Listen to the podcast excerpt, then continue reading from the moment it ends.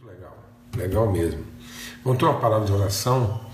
Pai, muito obrigado pelo teu amor, obrigado pela tua graça. Em nome de Cristo Jesus, o Senhor, obrigado pela misericórdia do Senhor renovada na nossa vida. Oh Deus, nós realmente queremos descansar, nós queremos repousar. A tua palavra nos diz isso, em repousar, em descansar está o nosso livramento, mas a gente não quis. Muitas vezes a gente prefere o caminho da ansiedade, do controle, da pressa e da antecipação das coisas.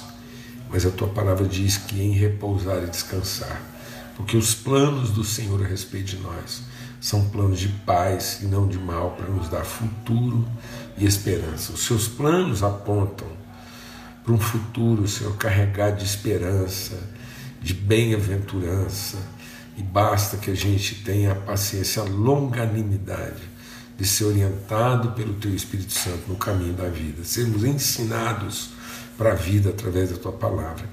No nome de Cristo Jesus, o Senhor. Amém e amém. Graças a Deus. Graças a Deus. Então, a gente está aqui né, nesse texto aqui de Atos, capítulo 1, e é interessante né, ver o que, que acontece. Esse texto ele é, ele é único, né, ele é muito peculiar, porque ele fala daqui da, da, da, dessa, desse tempo né, entre a ressurreição de Jesus e o derramamento do Espírito Santo sobre a igreja, né, sobre os discípulos. Então é um, um intervalo de tempo para cumprir uma promessa? Porque a promessa ela ia desde a promessa tinha que se cumprir nesse período, há um período para se cumprir. Vamos deixar o Espírito de Deus ministrar o nosso coração. Né? Deus tem planos. Às vezes a gente, às vezes a gente não entende que Deus trabalha dentro de uma agenda estabelecido, um plano estabelecido segundo a sua vontade. Amados, é, é, é, é tão comum, né, às vezes, a gente querer que Deus mude o plano, é, em, em vez de querer que Deus nos revele o plano. Amém? Amém. Vou falar devagar. Não gaste o seu tempo querendo que Deus mude o plano. Mas dedique-se através da sua palavra, e da orientação do Espírito Santo, você conheceu o plano. Porque Deus faz todas as coisas segundo aquilo que está estabelecido no conselho da sua vontade. Há um plano, e Deus diz que os planos dele são de paz e não de mal, para nos dar futura esperança. Nós podemos fazer planos? Podemos. E aí nós nos submetemos os nossos planos a orientação de Deus. Então nós não queremos que Deus é, abençoe nossos planos. Nós queremos cada vez mais ser capazes de fazer os planos de acordo com aquilo que Deus já planejou em cima dessa plataforma. Então é só a gente desenvolver as coisas em cima da plataforma de Deus, em cima daquilo que já está estabelecido, já está posto por Deus na eternidade. Agora não adianta a gente querer fazer uma coisa, planejar, por melhor, por mais fantástica que seja a ideia. Entenda uma coisa que a gente está compartilhando aqui, não são ideias erradas que sucumbem, que fracassam. Muitas vezes ideias erradas, elas nem avançam. O que sucumbe, às vezes, o que, que fracassa, são, são boas ideias mal fundamentadas. São planos feitos fora da plataforma, fora do fundamento, fora do princípio, planos que não são sustentados a partir da sua origem pela palavra e pela orientação de Deus. E você diz: Bom, Paulo Júnior, mas como é que isso acontece? É simples. É porque nós estamos usando o dom que Deus deu, que é um dom espiritual. Então nós podemos estar usando os nossos dons, nossa capacidade espiritual, para criar segundo o Espírito Santo nos deu capacidade de criar, realizar segundo o Espírito Santo nos deu capacidade de realizar. Então a gente está fazendo tudo o que é capaz de fazer, conforme é capaz de fazer, na plenitude da nossa competência, mas sem a orientação, sem isso ter sido gerado, orientado lá na plataforma de Deus e já ser conduzido dentro desse princípio, desse propósito. Aí aquilo cresce, aquilo acontece, porque está certo, mas aquilo exerce sobre si mesmo. É um prédio que foi levantado sem os fundamentos. Ele exerce uma pressão sobre si mesmo. O sucesso, o êxito, a coisa certa, bem feita, ela vai produzir um resultado que produz pressão. Que, que traz sobre nós as pressões próprias daquilo que está dando certo. E aí as coisas sucumbem, elas fracassam, porque elas não têm sustentação porque elas foram feitas de maneira precipitada, elas pularam etapas, elas não cumpriram. E a gente vai ver bem isso aqui hoje. É. Então, eu estou falando isso por quê? Porque o, o, o Espírito Santo estava previsto que ele ia ser derramado 50 dias depois da, da, da morte de Jesus, porque é o período da Páscoa até o Pentecoste. E o que, que era o Pentecoste? A celebração de uma nova época, completava o que? As 49 semanas. Então, após 49 semanas, que são sete semanas, o Pentecoste eram sete é, semanas, né?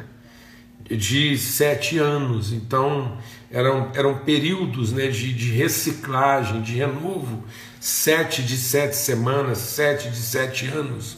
Então eram os 49 anos, ou os 49 dias, porque isso refletiu o que? É um período de renovo, é o, é, é o tempo de cumprir um, uma, uma etapa, uma fase, e é um tempo de renascimento, de surgimento. Então era uma época nova, era, era como se fosse um novo princípio, uma nova geração. É isso que Jesus vem fazer. Jesus vem nos preparar Jesus não vem salvar o antigo. Vamos deixar Deus ministrar o nosso coração, irmão, senão a gente ainda vai ficar sofrendo muito. Jesus não vem salvar o antigo, ele vem nos preparar para o novo. Ele vai lá e perdoa o nosso antigo. Jesus não salva o antigo, Jesus perdoa, sepulta em paz. Jesus diz para o nosso antigo: morra em paz, que os seus pecados estão perdoados. O que, que o ladrão na cruz queria? Ele queria salvar o antigo. E o que, que o outro estava disposto? Estava disposto a ver o antigo ser morto em paz. Então tem gente aflito, ansioso, porque está querendo que Jesus salve o antigo.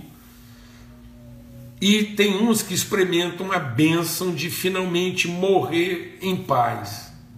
Então Jesus perdoa o nosso pecado, Jesus purifica a nossa vida do pecado, ele remove de sobre nós a maldição, para que a gente possa o quê? Morrer em paz. Para que o velho seja sepultado. Para que a natureza antiga seja sepultada. Para que a gente se despeça do velho homem. Deus não vai abençoar o velho homem. Não é o renascimento do velho homem como Nicodemos pensava.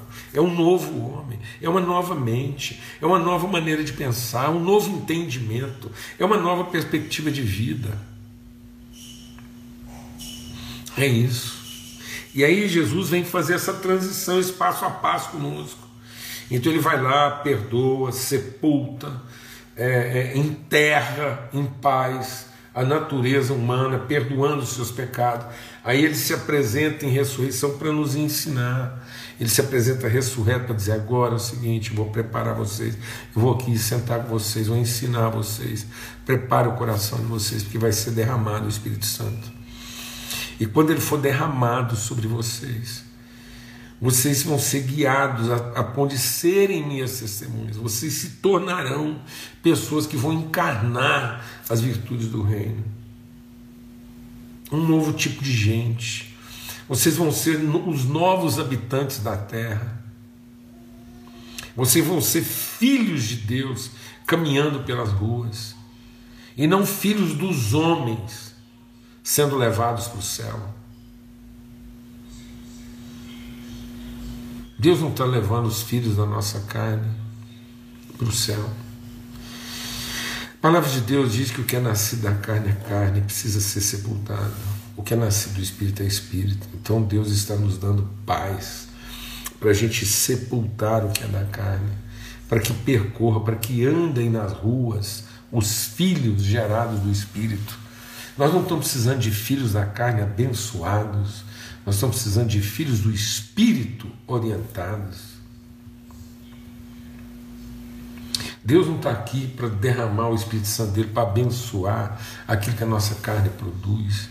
Ele está aqui para nos ensinar, nos orientar a produzir pelo Espírito, ser guiado pelo Espírito, revelar eternidade. Então Jesus vem nos ensinar, e ele vem nos ensinar que isso não é uma experiência de poder, isso é uma experiência de transformação, de conhecimento. Por isso ele vem, anda, ensina, come, caminha 40 dias. Uma quarentena e aí, quando se completa o Pentecoste, a gente vai ver depois lá, ao cumprir-se o dia de Pentecoste, então durante aqui a palavra de Deus diz 40 dias. E quando é que era o dia de Pentecoste? Era o quinquagésimo dia, então, dez dias depois que Jesus foi assunto lá, vem o Espírito Santo no dia de Pentecoste. Mas enquanto isso não acontece, há todo um processo para a gente entender essa transformação do entendimento. Se a gente não entender como é que o nosso entendimento tem que ser transformado, como é que a gente vai ser ensinado. Então Jesus diz: olha, é o seguinte, quando vier o Espírito Santo sobre a vida de vocês, vocês vão ser guiados por ele orientar. Então não façam nada, fiquem quietos, façam morrer. Paulo diz: façam morrer a vossa natureza terrena, a nossa maneira humana né? Então, apresente isso de maneira espontânea, como sacrifício vivo, santo, agradável, como culto racional. Não é um arrebatamento dos sentidos, não, é um entendimento mesmo, é uma, é uma decisão na vontade né? É uma intencionalidade, eu quero, eu estou oferecendo, eu estou entregando para Deus a minha maneira antiga de pensar, e eu quero oferecer esse sacrifício da forma antiga de pensar, espontaneamente. Estou aqui, Senhor, dizendo: faz morrer, eu renuncio, eu quero sepultar, eu quero ser batizado, eu quero ser orientado, eu quero ser dirigido, eu quero ser iluminado por uma nova maneira de pensar. Eu não quero ser tomado por um poder extraordinário, eu quero ser orientado por uma forma sobrenatural, algo que domine sobre o meu natural, algo que, que, que, que venha reger sobre o meu natural, uma nova natureza, um novo entendimento. E aí, é, ele, ele diz: Isso vai acontecer, então vocês fiquem lá. E aí, enquanto eles estavam reunidos, eles perguntaram: E aí, então vai ser agora? E Jesus disse: Está vendo? Não é isso. Não é uma questão de tempo e espaço. Não é se é agora, se é amanhã. Não é se, se não é uma questão do tempo, é uma questão do entendimento. Entra nisso. Entra nisso e perde, abandona. Essa coisa de querer ter o controle do tempo e, e a, a, a, segurança lá do, do, do, do, do espaço, o domínio territorial, demarcar nosso estado de posse, né? estabelecer as fendas da separação. É isso que faz a gente ficar ofendido. Não foi o outro que te ofendeu. Nós colocamos uma cerca, uma fenda quando nós levantamos o muro, nós criamos condições para a ofensa. Sem o muro não haveria ofensa. Sem a parede, não haveria esse prejuízo, esse dano. Sem a parede, a gente não seria invadido, a gente teria comunhão, relação. Então não vamos levantar de novo as paredes, estabelecer as fendas.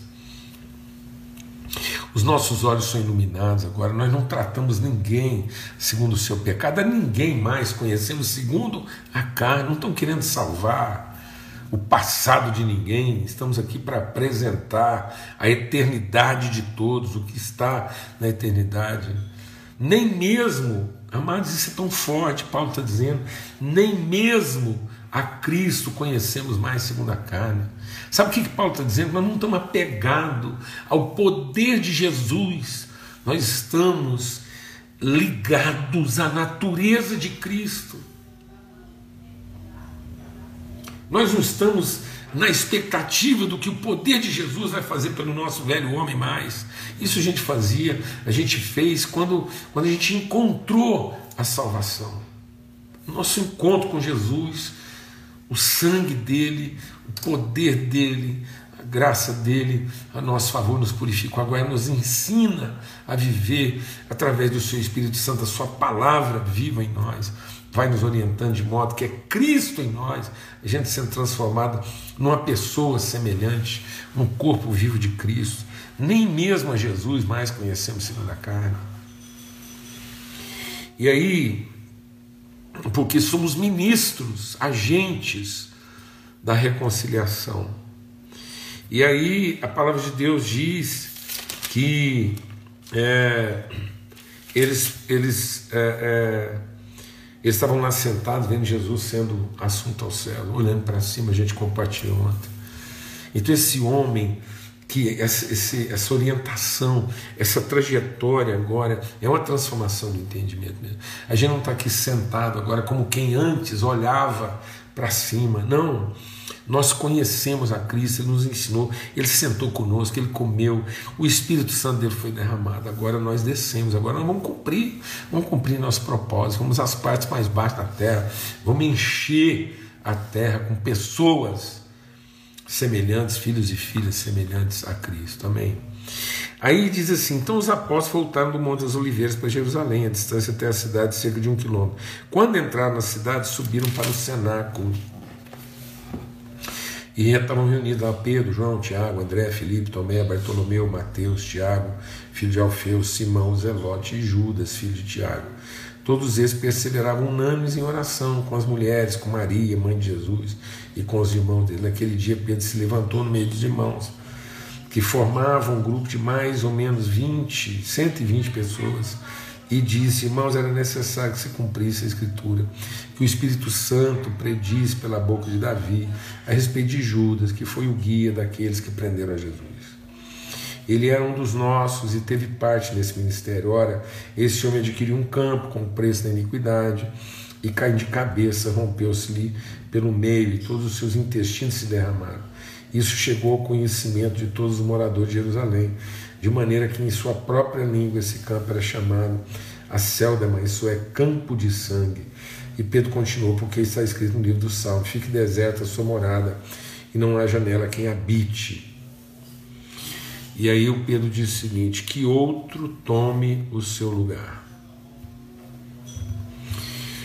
E que outro tome o seu lugar. Portanto, é necessário, vamos deixar o Espírito de Deus ministrar o nosso coração é necessário que dos homens que acompanharam todo o tempo em que o Senhor Jesus andou entre nós, começando o batismo de João até o dia em que foi tirado do meio e levado às alturas, um desses se torne testemunho conosco da sua ressurreição. Então propuseram dois, José, chamado Barsabás, também conhecido como Justo, e Matias, e orando disseram: Tu, Senhor, que conhece o coração de todos, revela-nos qual dos dois escolheis para preencher a vaga desse ministério e apostolado do qual Judas se desviou, indo para o seu próprio lugar. Depois fizeram um sorteio e a sorte caiu sobre Matias, que foi acrescentado ao grupo dos onze apóstolos. Ah, Jesus. É isso, né, amados? Jesus falou: vão para lá e não façam nada até que do alto vocês sejam revestidos do Espírito. Ele vai orientar. Aí o Pedro, nessa impetuosidade de, de querer resolver as coisas, essa lógica do Pedro, essa velocidade que o Pedro tem de defender as coisas de Deus, de achar que as coisas de Deus estão em aberto, que nós temos que fazer alguma coisa, porque se ele não fizer, o espaço está lá preenchido. Ora, o Pedro acaba de falar que tudo estava lá escrito, previsto, conforme o profeta. Aí então ele vai lá e quer ajudar, né? ele quer resolver. E aí ele diz assim: olha, é, ele diz assim, é, ele diz assim, é necessário que outro tome o seu encargo, né? é necessário preencher essa vaga. Aí eles escolhem entre dois e, e lançam sortes. E primeiro eles oram né, para Deus orientar, depois lança sorte. É interessante isso, né? A gente, o Pedro ainda não entendeu que está vindo um novo tempo. Ele está acostumado com as coisas antigas. Ele está acostumado com a lógica humana, com a lei, com a regra. Ele está acostumado com a ideia do bom senso, né? de que as coisas funcionam por aquilo que faz mais sentido, aquilo que é a lógica, aquilo que parece ser o mais correto. Então Pedro vai do aparentemente mais correto ao que ele acha seguramente mais correto. Então, olha, essa encargo tem que ser preenchida, essa vaga tem que ser ocupada. O Judas estava previsto, mas agora Deus não deve ter resolvido não ninguém. Então Deus sabia do problema, mas não sabia da solução. Então agora nós vamos resolver aqui, vamos dar uma mão para Deus, porque alguém tem que assumir. Oraram, falaram com Deus, escolheram dois, mas depois lançaram sorte. É isso que acontece, o povo acha que é coisa na base da escolha, né? da alternativa, das opções. Deus, eu tenho duas opções aqui, me ajuda a, a escolher. Não, amado, a gente, a gente nunca tem várias opções. Ora, se é um plano de Deus, se é uma vontade estabelecida de Deus, nós não temos duas, três, quatro, cinco, seis opções. Nós temos formas de fazer, mas não opções a seguir. E aí a, a, é, é nós temos que buscar a orientação de Deus para tomar uma decisão. E não a ajuda de Deus para fazer uma escolha. Vou falar devagar. Nós não temos que pedir a ajuda de Deus para fazer uma escolha. Nós temos que pedir orientação de Deus para tomar uma decisão. É isso que estava por vir e que o Pedro ainda não entendeu. E cuidado, porque às vezes nós somos com Pedro. Pedro estava sempre metendo os pés pelas mãos na boa intenção. Então Pedro é um cara que errava de maneira é, é, drástica, de maneira dramática, na boa intenção. E sempre na boa intenção de quem? De defender os negócios de Deus. Então Pedro, ele não está, ele tem a ideia de que não é Deus que vai nos orientar, é a gente que vai ajudar Deus. Deus está precisando de uma ajuda. Então Deus nos convocou para ajudar, ele está perdido. Ele sabia que o filho dele ia ser traído, mas ele não sabia direito quem é que. Você é agora. Deus não sabe, Deus. É, e nem é capaz de falar com a gente, não, que agora vamos ter que ficar fazendo sorteio para o resto da vida. E é isso que acontece. É muito comum, por exemplo, entre irmãos, vou falar uma coisa grave aqui. É muito comum a gente, às vezes, reunir irmãos em conselho e, em lugar desse conselho, buscar a direção de Deus até que haja uma testificação no coração de todos a respeito daquilo que é a direção de Deus, a gente prefere fazer uma votação.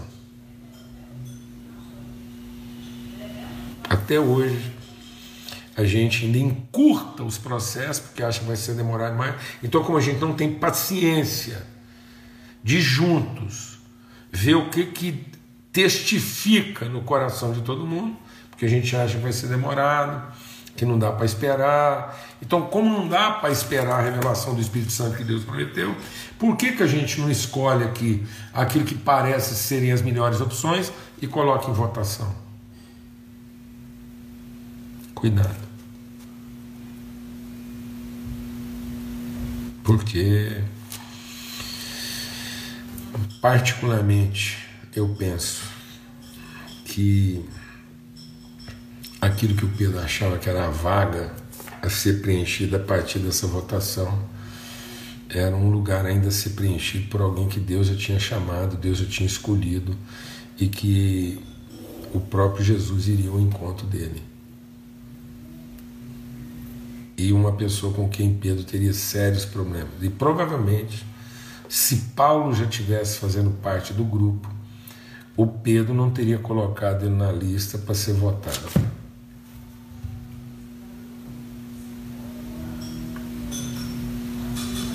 Eu acho, porque ele tinha muitos problemas de entendeu o que, que Paulo dizia. Então, o Pedro optou por aquilo que fazia sentido para ele e colocou isso em votação com os irmãos. Irmãos, eu quero dizer para vocês uma coisa. O conselho dos irmãos não é para fazer uma votação a respeito do que, que a maioria acha melhor. O conselho dos irmãos é para a gente buscar direção do Espírito Santo até que haja uma testificação no coração de todos que o caminho é esse. Porque a palavra de Deus diz que quando dois ou três estiverem de acordo,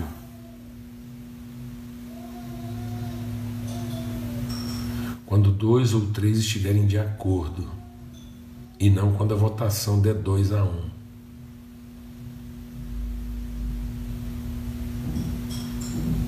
Amém. Então, o processo da orientação de Deus é um processo de decisão em cima de uma submissão àquilo que vai sendo testificado e revelado pelo Espírito Santo. E não essa coisa apressada, prematura, da gente escolher entre as opções que nós achamos que temos e depois colocar isso em votação, atendendo aquilo que satisfaz a nossa coerência, a nossa lógica humana. Vamos aprendendo aqui o que, que a palavra de Deus quer nos ensinar para que de fato a gente esteja pronto a ser guiado pelo Espírito Santo. Então há muitas coisas que estão acontecendo aqui durante esses 50 dias entre a morte de Jesus, entre a Páscoa e o Pentecoste, e que precisam ser. O, Penteco... o dia do Pentecoste se confunde com o ano do jubileu, é mais ou menos o mesmo princípio? É um novo tempo, é um novo recomeço, é um período de uma, de uma quarentena completa de transformação. Então nós precisamos de uma quarentena completa, nós precisamos de uma transformação radical e total na nossa maneira de ver e de pensar. Nós precisamos de um Pentecostes, nós precisamos de um jubileu, nós precisamos que as coisas passadas mesmo, a forma antiga de pensar, seja sepultada para que a gente seja iluminado por uma nova forma de pensamento e orientação. Amém? Em nome de Cristo Jesus, o Senhor, a paz de Cristo seja sobre todos. Continue meditando sobre isso. Esse tema que a gente abordou hoje, esse aspecto é desafiador. Medita sobre isso. Amanhã a gente conclui nossa reflexão aqui, se Deus quiser, aqui na viração do dia, nessa mesa preparada, tá bom? A paz de Cristo